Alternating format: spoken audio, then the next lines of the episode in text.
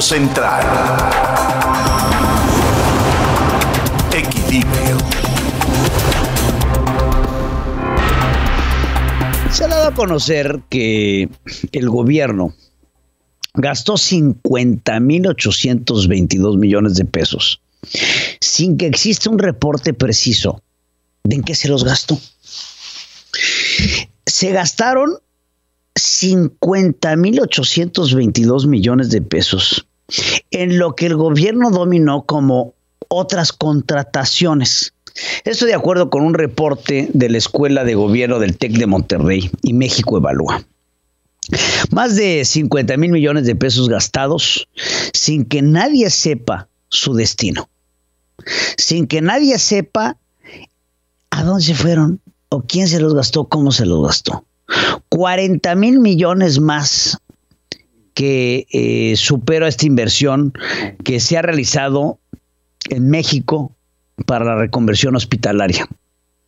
¿Qué es lo que se gasta México este año para atender la pandemia? 33 eh, millones de pesos que se han considerado para la compra de vacunas. Fíjense ustedes, ¿eh? para la compra de vacunas, México ha destinado 33 mil millones de pesos. Para la reconversión hospitalaria, ha gastado 40 mil millones de pesos. Y se ha gastado 50 mil, 51 mil millones de pesos que no sabemos en qué se los gastaron. Las autoridades siguen trabajando bajo sistemas opacos, bajo sistemas discrecionales, bajo sistemas que pensábamos que ya habíamos dejado en el pasado. Recuerdo cuando era yo más joven, y seguramente ustedes también lo recordarán, amable auditorio, que la presidencia de la República tenía cuentas discrecionales, en donde se gastaba a discreción. No se tenía que reportar ni se tenía que decir. México ha pasado por un largo proceso en el cual la rendición de cuentas gubernamental ha sido importante para nosotros, para saber cómo nos van a dejar de saquear. Pero al parecer el gobierno de Andrés Manuel López Obrador, que quiere ahorrar por todos lados, pero no en ellos mismos. ¿De qué nos sirve tener un presidente que gane 120 mil pesos mensuales? Tener funcionarios públicos que no ganen más que el presidente. Y después tener un mismo gobierno que se gaste 51 mil millones de pesos en un año y que no nos digan en qué se los gastaron. Por la discreción de ponerle otras contrataciones. ¿Cuáles contrataciones? No sabemos. No sabemos priorizar ni sabemos ordenar, ni sabemos estructurar. Pero ¿cómo se ha gastado dinero en la administración de Andrés Manuel López Obrador? Están saqueando al país con dos manos. La, la Secretaría de la Función Pública es omisa a todo este tipo de cosas. ¿Y qué se les puede decir cuando son mayoría? cuando están sentados en las cámaras legislativas y no mueven un dedo por señalar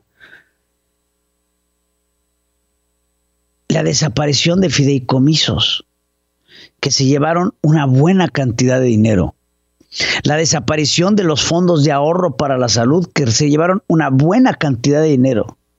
Además del dinero que se gasta en medicinas, además del dinero que se gasta en las vacunas, además del dinero que se gasta en la además del dinero y, y te vas viendo por todos lados y en todos lados hay recortes de ahorros que no representan ni recortes ni ahorros. En donde la opacidad está en todos lados y la corrupción no tiene límites. De todo el discurso que Andrés Manuel López Obrador puso sobre la mesa para llegar a ser presidente de México, la parte más nutrida y la parte más importante y la parte que más llamaba la atención de sus constituyentes era el, acabar con los privilegios, el acabar con la corrupción, el desterrar la impunidad, el abrir el gobierno del pueblo para el pueblo. Y es así que Andrés Manuel viajaba a todos lados, se reunía con todo el mundo, abrazaba a las personas y profetizaba lo que llegaría a ser cuando llegaría al poder. Todo este discurso tiene que ser anulado al darnos cuenta de la opacidad con la cual este gobierno y el cinismo con el cual este gobierno mantiene las riendas del país, engañando al pueblo, a ese pueblo sabio que lo eligió, a ese pueblo sabio que lo puso en la presidencia de la República, para llegar y sabiamente verles la cara, engañarlos todos los días. Empiezan a surgir estas informaciones al tercer día de que Andrés Manuel López Obrador no asiste a su conferencia matutina y que hasta donde yo sé, México no se ha caído. México no extraña las alocuciones presidenciales, pero sí extrañamos la rendición de cuentas. Debemos de exigir, como mexicanos que somos, que el gobierno federal sea transparente en las cosas que hace. Es bien fácil. Mira, aquí hay 10 pesos. ¿En qué te los gastaste? Otras contrataciones. ¿Cuáles? Tenemos un eh, Instituto Nacional de Acceso a la Información que el presidente quiere eliminar que nos debería de transparentar el gasto de los 50 mil millones de pesos, acompañado de la Secretaría de la Función Pública, que llevase a una transparencia total. Mira, me lo gasté en esto. Ahí está la factura. Pero no.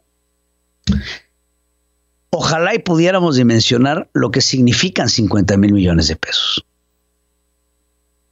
Es una enorme cantidad de dinero. No lo hemos gastado ni en vacunas ni en hospitales.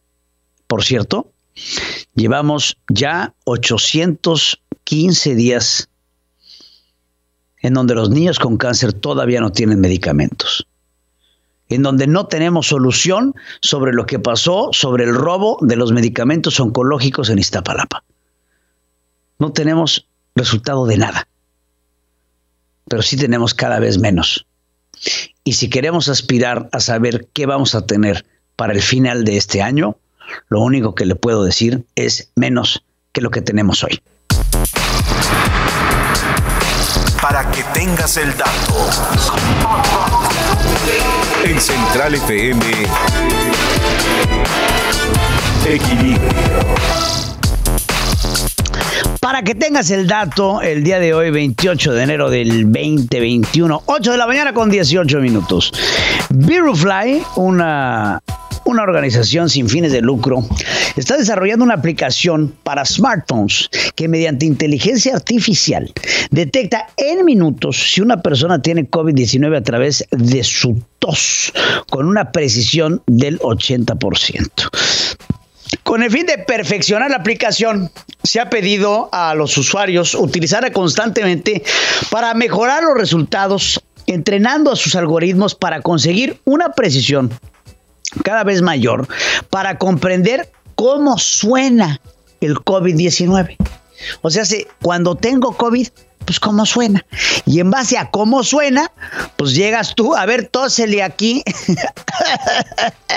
y entonces te dicen, no, sabes que ya valiste. O este, pues no tienes nada. Para dar forma a esta app, se ha contado con la participación de médicos, ingenieros, instituciones como Google, universidades como Stanford, Princeton, que han validado el algoritmo de aprendizaje automático basado en miles de toses. A ver, tósele. ah, no. y así miles de toses para ver cuál de estas toses pues usted sabe que el COVID, entre otras cosas, pues genera una afectación respiratoria, eh, genera una acumulación de agua en los pulmones y todas estas, todas estas características generan una tos pues muy peculiar. Actualmente la precisión de esta aplicación ha llegado ya a un 80%, pero pues digo, sigue teniendo un 20 que pues chance y no, ¿verdad? Pero si llegas con un 80, a ver, tósele y tiene COVID, no hombre, tiras el teléfono a la basura. Pero bueno, eh, acercándose a la base de datos de personas con síntomas de COVID, se espera que eh, esta aplicación pueda llegar a tener un 90% de eficiencia. Para que tengas el dato. Con el fin de contrarrestar el fake news, la red social Twitter presentó su herramienta Birdwatch, que se encuentra en etapa piloto. Por el momento solo está disponible en los Estados Unidos. Usuarios podrán identificar publicaciones que consideren falsas o engañosas, además de escribir notas que den contexto al tweet y calificar la calidad de las notas de otros suscriptores. Birdwatch se divide en notas, calificaciones y sitios en notas, en donde podrán agregar comentarios en calificaciones, se verá la utilidad de las publicaciones y el sitio se separa lo comentado de otras aplicaciones de Twitter. En la etapa de prueba, las contribuciones de la herramienta no afectan la forma en que se ven los tweets o recomendaciones del sistema para construir un enfoque basado en las aportaciones de en conjunto. Miren, esta esta aplicación sirve mucho eh, como lo, se fundó Wikipedia. ¿no? Eh, Wikipedia es una enciclopedia mundial en donde todo mundo puede llegar, editar y poner eh, el pedazo de conocimiento que tienes, que chance y, y está acéfalo, ¿no? Chance y no está. Entonces, si yo sé algo de alguien eh, de buena fuente y es comprobable, puedo yo ponerlo citando y haciendo todo y así se hace una base de datos internacional mundial sobre la información. Y es así como este Birdwatch lo que busca es que los actores de la noticia o los que estaban o los que tienen puedan opinar y puedan ver y se pueda ir haciendo a través de nuevamente la inteligencia artificial un reconocimiento de lo que es noticia falsa y de lo que no es noticia falsa para que tenga usted el dato. Datos que se han recopilado a través del satélite de reconocimiento de exoplanetas en tránsito, el TESS, procesados a través de una supercomputadora de la NASA, permitieron encontrar un sistema de seis estrellas, imagínense ustedes, seis soles a dos mil años luz de la Tierra. Se trata de masas no visibles con telescopios que se ubican como un solo punto de luz que los astrofísicos vieron cómo se iluminaba y se atenuaba en un padrón inusual por la inclinación de los cuerpos eh, que se eclipsan regularmente entre sí. Las estrellas de este sistema denominado TIC 16, 87, 89, 84, 0 Orbitan en un plano perfectamente alineado con la Tierra, lo que hace cada vez que una de estas masas se superpone a otra, se genera un eclipse visible desde nuestro planeta. Eh, imagínense ustedes, eh, la supercomputadora Discover analizó años de datos de test mediante la red neuronal que ubicó los patrones de atenuación y brillo y mostraron la complejidad de este sistema sextuple. Entonces, eh, seis estrellas eh, en un sistema solar. Imagínense el calor que ha de hacer ahí. Eh, pero impresionante. Eh, seis estrellas han de generar una cantidad de energía increíble. el universo, no cabe duda, que siempre tiene formas maravillosas de sorprendernos para que tenga usted el dato. Dialogando construimos puentes que nos conectan y nos llevan a nuevos caminos de conciencia. La entrevista. Equilibrio. Hay que darle contexto a esta próxima entrevista que vamos a tener eh, con Cuauhtémoc Rivera. Cuauhtémoc es el presidente de la Alianza Nacional de Pequeños Comerciantes de AMPEC. Y este, tenemos que hablar del precio del oxígeno. Miren, con la pandemia estábamos dando datos en estos informativos. Un tanque de oxígeno eh, más o menos andaba sobre los 600, 700 pesos. Si tú comprabas un tanque de oxígeno antes de la pandemia. eh, conforme se fue agravando la situación en México, este mismo tanque de oxígeno pasó de 600, 700 pesos a 3 mil, 4 mil pesos, 5 mil pesos, 11 mil pesos. Y cada vez se convierten en un problema el encontrar oxígeno en la Ciudad de México y en las ciudades más grandes del país, y no se digan las pequeñas. Sale el eh, director, eh, el encargado de la Profeco, de la Procuraduría Federal de del Consumidor, el procurador, a decir que no hay un problema de suministro de oxígeno. Sí hay oxígeno. Entonces, al parecer lo que no hay son cilindros. Entonces, oxígeno, pues hay, pues, estamos respirando. Lo que no hay son cilindros, lo que ha generado un problema de disponibilidad. Y lo que tenemos que buscar es que el oxígeno tenga un precio justo. Y por eso recibo en entrevista a Cuauhtémoc Rivera, justamente para hablar sobre este tema, oxígeno a precio justo. Cuauhtémoc, te saludo. Muy buenos días, eh, Pedro. Me da mucho gusto saludarte a ti y a tu auditorio. Igualmente, Cuauhtémoc. ¿Qué está pasando? Platícanos cuál es la visión de la Alianza Nacional de Pequeños Comerciantes en el tema del oxígeno eh, y cuál es el papel que juegan, por supuesto. Sí, mira, eh, lo que está pasando ahora con el oxígeno en el país, bien lo señalas en tu introducción, es un desabasto, una suerte de escasez, eh, porque es mucha la demanda y los productores no han garantizado el abasto del oxígeno medicinal en los puntos de venta eh, a precio justo. Entonces la gente eh, tiene que andar de la seca a la meca buscando un lugar donde vendan oxígeno, encontrarlo, y lo va a encontrar y lo va a encontrar a precio alto. Eh, como bien lo señalabas al inicio, una recarga de oxígeno de un carrito, de un tanque de oxígeno de carrito de 680 litros, costaba en noviembre y diciembre del año pasado 250 pesos, y recargarlo ahora nos cuesta 700 pesos. Este incremento de recarga es, es draconiano, es muy fuerte, porque un paciente demanda de varias recargas a la semana para poder ser atendido con oxígeno auxiliar. El otro problema que ha surgido con esto, aparte de la triplicada de los precios, es que se ha desarrollado un mercado negro que es obvio que surge en toda situación de desabasto surge un mercado negro sin escrúpulos que está haciendo de las suyas y que también viene a afectar aún más esta situación. ¿Por qué estamos en esta situación? Porque no hemos logrado ser preventivos, seguimos siendo correctivos, vamos detrás de la pandemia, no hemos logrado estar a la par o adelantarnos a ella para poder controlarla.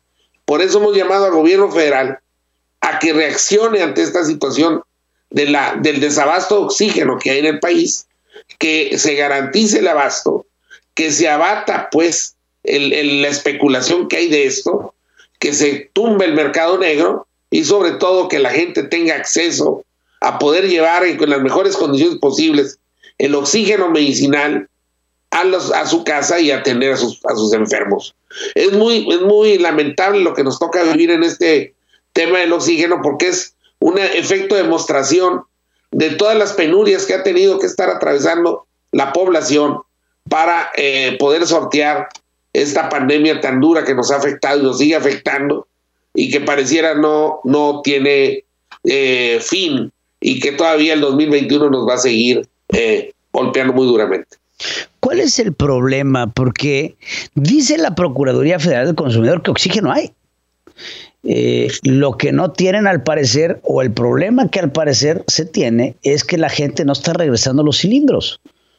No, el tema no es, mira, eh, cuando hablamos de oxígeno, como bien lo señalabas, pues el oxígeno hay, pero eh, cuando la gente, son cuatro compañías las que detentan este mercado, y el tema es que se debió haber, cuando tú prevés la producción, pues obviamente estás vendiendo oxígeno, necesitas ver la producción con el envase, ¿verdad? Si no, ¿cómo lo puedes eh, distribuir? Si no tienes los tanques, no se puede hacer la distribución de oxígeno. Va una cosa con otra. Realmente no es un tema eh, de tanques, sino es un tema del producto, del oxígeno medicinal. Incluso hoy día salió ya en las empresas productoras de oxígeno a decir que van a priorizar la producción de oxígeno medicinal y van a sacrificar la producción de oxígeno industrial y que quien quiera esto de las empresas que demandan este tipo de oxígeno industrial van a tener que aceptar un sobreprecio porque van a destinar otras plantas más lejanas para la producción del oxígeno industrial y va a costar más. Es decir, estamos exigiendo que se cubra el oxígeno medicinal y estamos destapando a la producción, al oxígeno industrial que se requiere en las empresas para la producción y se va a encarecer ahora el oxígeno industrial o producimos uno o producimos otro. Por eso también se está hablando de importar oxígeno. Y bueno, ahí te encargo la importación, lo que exige toda la tramitología. es decir, vamos. Y el costo y el costo. Y el, costo, el costo, lo que sería el, utilizar oxígeno importado, eh, pues sería todavía peor. Lo que es draconiano, como bien lo pusiste, es, son los precios a los que se está llegando este producto que eh, pues deberían de tener una especie de sanción por parte de la Procuraduría del Consumidor o tenía, tendría que haber alguna especie de regulación. Es como si mañana deciden que nos suben el precio de la tortilla al triple. Claro. Y fíjate bien, lo dices, eh, el gobierno de la ciudad reaccionó a esta denuncia que hemos venido haciendo, lo vemos así, porque el día de hoy amanecen eh, eh, publicando los 56 lugares que en la Ciudad de México son oficiales para la venta de oxígeno medicinal. Muy bien, eso es un buen avance.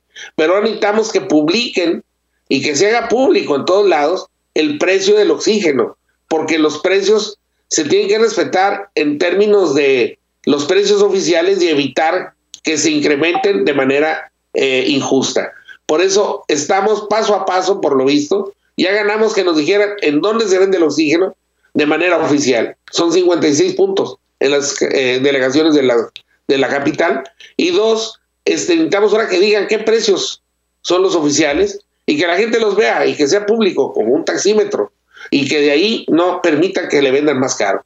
Y tercero, que se garantice que el oxígeno que le están vendiendo sea un oxígeno medicinal y no un oxígeno industrial o patito, incluso en algunos casos, más criminal aún, han dado, se han atrevido a, dar helio en lugar de oxígeno. Eh, es un tema, es un tema muy, muy delicado el tema de salud. No, no, claro que es muy delicado y aparte de todo es un asunto de salud pública. Ahora, eh, ¿qué hacer con la falta de la escasez de cilindros? Porque pues el oxígeno hay que no, te, lo llevas en bolsita, ¿verdad? No, pero pues la verdad, el tema de, los, de, la, de la, ¿cómo te diré? Aparejando la, o reorientando la producción al oxígeno medicinal de parte de, de las compañías que es Infra, Infra Sur, este, Praxair, son tres o cuatro compañías las que monopolizan la, producción y la distribución y comercialización del oxígeno. Estas compañías están en condiciones, al reorientar su producción, de garantizar los tanques. Deben de estarlo porque eh, ahorita el tema es que estaban eh, a la limón produciendo oxígeno industrial y oxígeno medicinal. Al reorientar la producción hacia acá, debe de estar en condiciones de tener el cómo distribuirlo y comercializar. Pero para eso, el gobierno federal tiene que ir a ponerle una revisión a estas empresas, a reorientar su, su producción y distribución y sobre todo a que garanticen una correcta comercialización del producto a precio justo.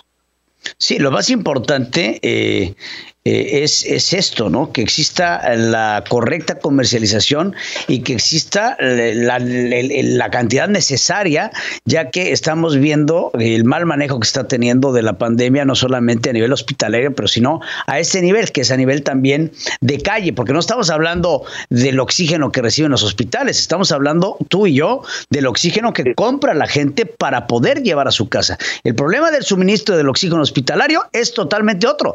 Estamos hablando del oxígeno que requiere la gente para llevar a su casa en estos casos, que no solamente es el caso del coronavirus, sino muchas otras afectaciones más que requieren de este oxígeno suplementario. Y yo te agradezco muchísimo. Gracias, Cuauhtémoc Rivera, por estar con nosotros, eh, presidente de la Alianza Nacional de Pequeños Empresarios y Comerciantes. Muchas gracias, te agradezco gracias muchísimo. Gracias a ustedes por recibirnos. Muchas gracias. Queridísimo Héctor Ocampo, el primo, te saludo como todos los días con un gran gusto, mi querido hermano. Háblanos, ¿qué tema traes? ¿Cómo estás, mi querido Pedro? También el gusto es mío. Mucho gusto saludarte a ti, a todo el auditorio. Ya salió el sol. Pues, eh, un poquito, un poquito, aunque ya, eso, ya, eso ya parece camisa. no, no, no, es, es, una chamarrita ahí todavía para estar un poquito bien, eh, eh, un poquito cobijado. Hace frío todavía, todavía no se quita el 100%. a nada de bronceador. ¿eh? más adelante, más adelante, mi querido Pedro. Oye, con un tema muy interesante. Eh, cómo va el tema de la situación de los eléctricos en el mundo, ya no solo en Estados Unidos. Y para ello tenemos que hacer referencia claramente a Tesla, que es hoy en día el fabricante de autos eléctricos más grande del planeta. ¿Cómo le fue en el 2020?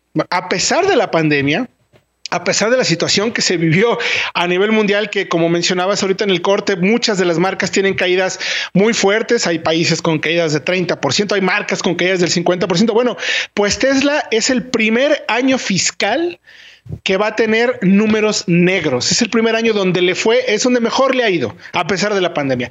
Eh, más o menos tuvo una ganancia, checa el ojo, a ver si con eso alcanza para algo, de 721 millones de dólares. Pero esos 721 Nada más, 270 millones se obtuvieron en el cuarto trimestre, al último, casi hacia el final. Hubo un fenómeno muy interesante que sucedió en varias partes del mundo, que aquellas personas que de cierta manera al quedarse resguardados y que no gastaron tanto en lo que hacían antes como viajes, eh, mucho más comida en restaurantes o cosas un poco más de convivio general, mucha gente estuvo comprando autos, incluso autos deportivos de alta gama, o sea, la gente que tiene más dinero, evidentemente, aquellos que no gastaron en sus viajes y recorridos que regularmente hacían. Entonces, eso puede ser un fenómeno que impulsó de manera las ventas de Tesla. Ahora, ¿Qué pasó también en, este 2020? Eh, ellos regularmente en el 2019 eh, vendieron, entregaron 367.500 unidades, que representaba ya un 50% aumento del 2018. Bueno, en 2020 entregaron medio millón de unidades, una cantidad brutalmente grande. ¿A qué se debe también? China China como gran factor que, se, que movió mucho a la economía de los vehículos eléctricos, a la Gigafactory que acaba de establecer Tesla ya, está fabricando más o menos 5000 Model 3 por semana, se va también a empezar a fabricar el Model Y, que es la nueva camioneta o crossover, y también están preparando ya la Gigafactory en Alemania, así como la instalación en Austin, para también fabricar el próximo año, en el 2021, la Cybertruck, que tan característicamente ha sido eh, cuestionada y todo, pero bueno, ya la va a producir, ya terminó con todo el tema. También en tema de tecnología está ofreciendo un eh, sistema de full self-driving, que le llaman ellos, con un modelo beta, que si bien se le ha criticado mucho, pues son los que lo están haciendo, lo están proponiendo, tiene resultados a veces positivos, a veces no tan buenos.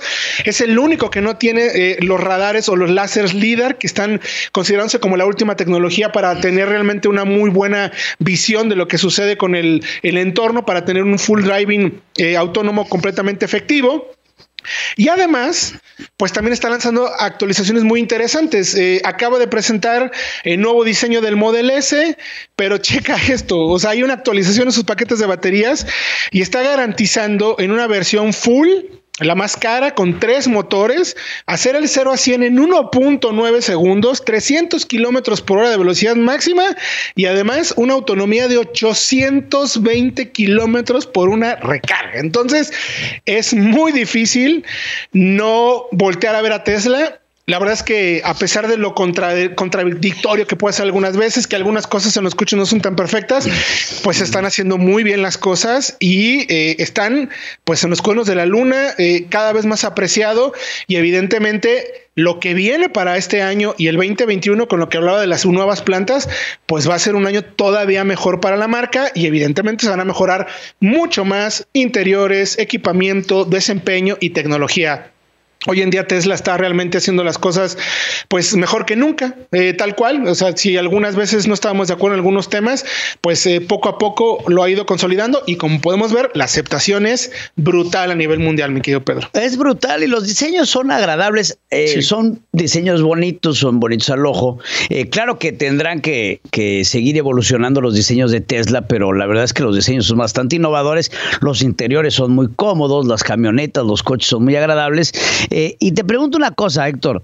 Eh, así como en los motores a gasolina, depende mucho del modo de manejo para tener el rendimiento de la batería, me quiero imaginar. O sea, no es lo mismo ir a full que, estar frenando y acelerando, frenando, acelerando, frenando, acelerando. O sea, eh, eh, eh, pero una autonomía de 800 kilómetros es, pues es, brutal, es brutal y tiene que ver mucho con un tema de software, principalmente hoy en día el lanzamiento de la batería. porque, pues, efectivamente, buena comunicación de los protocolos internos, buena refrigeración y, realmente lo interesante, Pedro, es que se ve que lo que ya tienes de hardware, es decir, los paquetes de batería, lo que ya desarrollaste, con mucho análisis tecnológico de gestión tal cual de, del calor, de gestión de cómo entrego, qué, qué tanto voy a dar de torque o de potencia o de fuerza del paquete de baterías, cuánto voy a recuperar.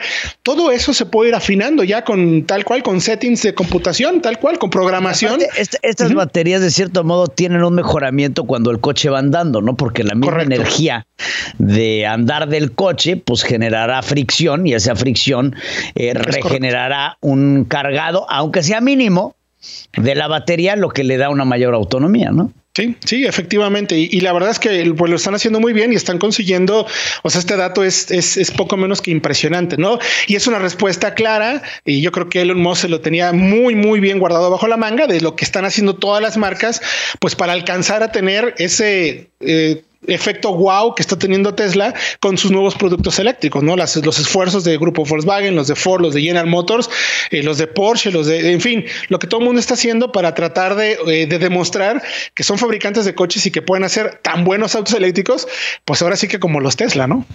Oye, hay un coche Tesla que te llega de 0 a 62 millas por hora en 2.5 segundos. O sea, eh, el, el, Model S, este, el, P100, ¿no? Eh, eh, sí. Justo, justo acaba de presentar esta actualización donde te menciona los 820 kilómetros de autonomía. Se llama Play Plus. Es el, nuevo sistema que viene con tres motores. Un motor ah. adelante, un motor atrás y un motor como central, por así decirlo, los hace tracción integral y consigue el 0 60 millas o 0 a 100 en 1.99 segundos oficialmente. Todavía más rápido todavía más rápido, extremadamente rápido. Ponnos eh, una comparación de un deportivo que llegue a esa velocidad. Eh, un coche de gasolina hoy en día no alcanza esa velocidad. El único que más o menos estaría cerca oficialmente es el Porsche Taycan, que lo hizo de acuerdo, no tengo muy, la verdad no recuerdo exactamente el dato en nuestras pruebas que ya hicimos con el coche, pero estuvimos por ahí de los 3.1 segundos más o menos, que es una bestialidad de aceleración y de hecho sientes los ojos pegados en el cerebro y si no este, estás y este coche eléctrico lo hace en 1.2. 1.9, eh, imagínate, 1.9. es dos, dos segundos. Dos segundos, correcto. De 0 a 100. De 0 a 100. depende mucho de neumáticos, eh, qué tan calientes están. Todo, suponer, digamos que es el máximo que, puede conseguir. El mínimo más bien. Tú y yo lo agarramos y le apachurramos el acelerador hasta full este, que lo hagamos en tres segundos. Es, es, es, rapidísimo, de verdad. Eh, si nunca has tenido por es, es, un ejemplo clarísimo, Pedro. Es como si te subieras un carrito de feria de esas montañas rusas en los que te catapultan esa sensación tienes en los coches. La cabeza eh, llegas a tener hasta vértigo y si no estás acostumbrado, puedes llegar a marearte, literalmente. Si, puedes incluso si lo haces con alguien a bordo que no esté eh, enterado de lo que vas a hacer, puedes llegar a generar un esguince en el cuello. De verdad, la aceleración es tan brutal que sí puede llegar la persona a desorientarse. Entonces es impresionante lo que pueden conseguir esos coches hoy en día. oye, pero 1.9 segundos es una bestialidad. ¿Para qué? No lo usas para nada. Para vender. Para vender, porque la verdad es que me encanta cuando la gente es que traigo 800 caballos. Pues sí, pero vas en el periférico al segundo piso y si vas a más de 80 te multan, Rey. Entonces, de los 800 caballos que traes, guarda 799 en el establo porque vas a ocupar uno. Correcto, correcto, correcto. Pero bueno, pues es el marketing y, pero y son los saber que lo hace, ¿no? Exactamente. y, darte cuenta que sí los cumple, ¿no? Entonces sí, sí, sí, es bastante impresionante, la verdad. Es como el que trae brújula en el reloj. ¿Y para qué la quieres, cabrón? Exacto. Exactamente. No, pues nada más para traerla, para traerla, para saber que lo puedo hacer si así me apetece. no, pues sí, la verdad es que sí llama la atención. Oye, pues te agradezco mucho, primo. Este, siempre un gusto platicar contigo. Encantado, mi querido Pedro. Recordarles a todos que esta información la pueden encontrar en soloautos.mx y en centralfmonline.com para que chequen todos los contenidos que tenemos todos los días, estén súper bien informados y tomen las mejores decisiones de compra. Muy bien, mi querido primo Héctor Ocampo.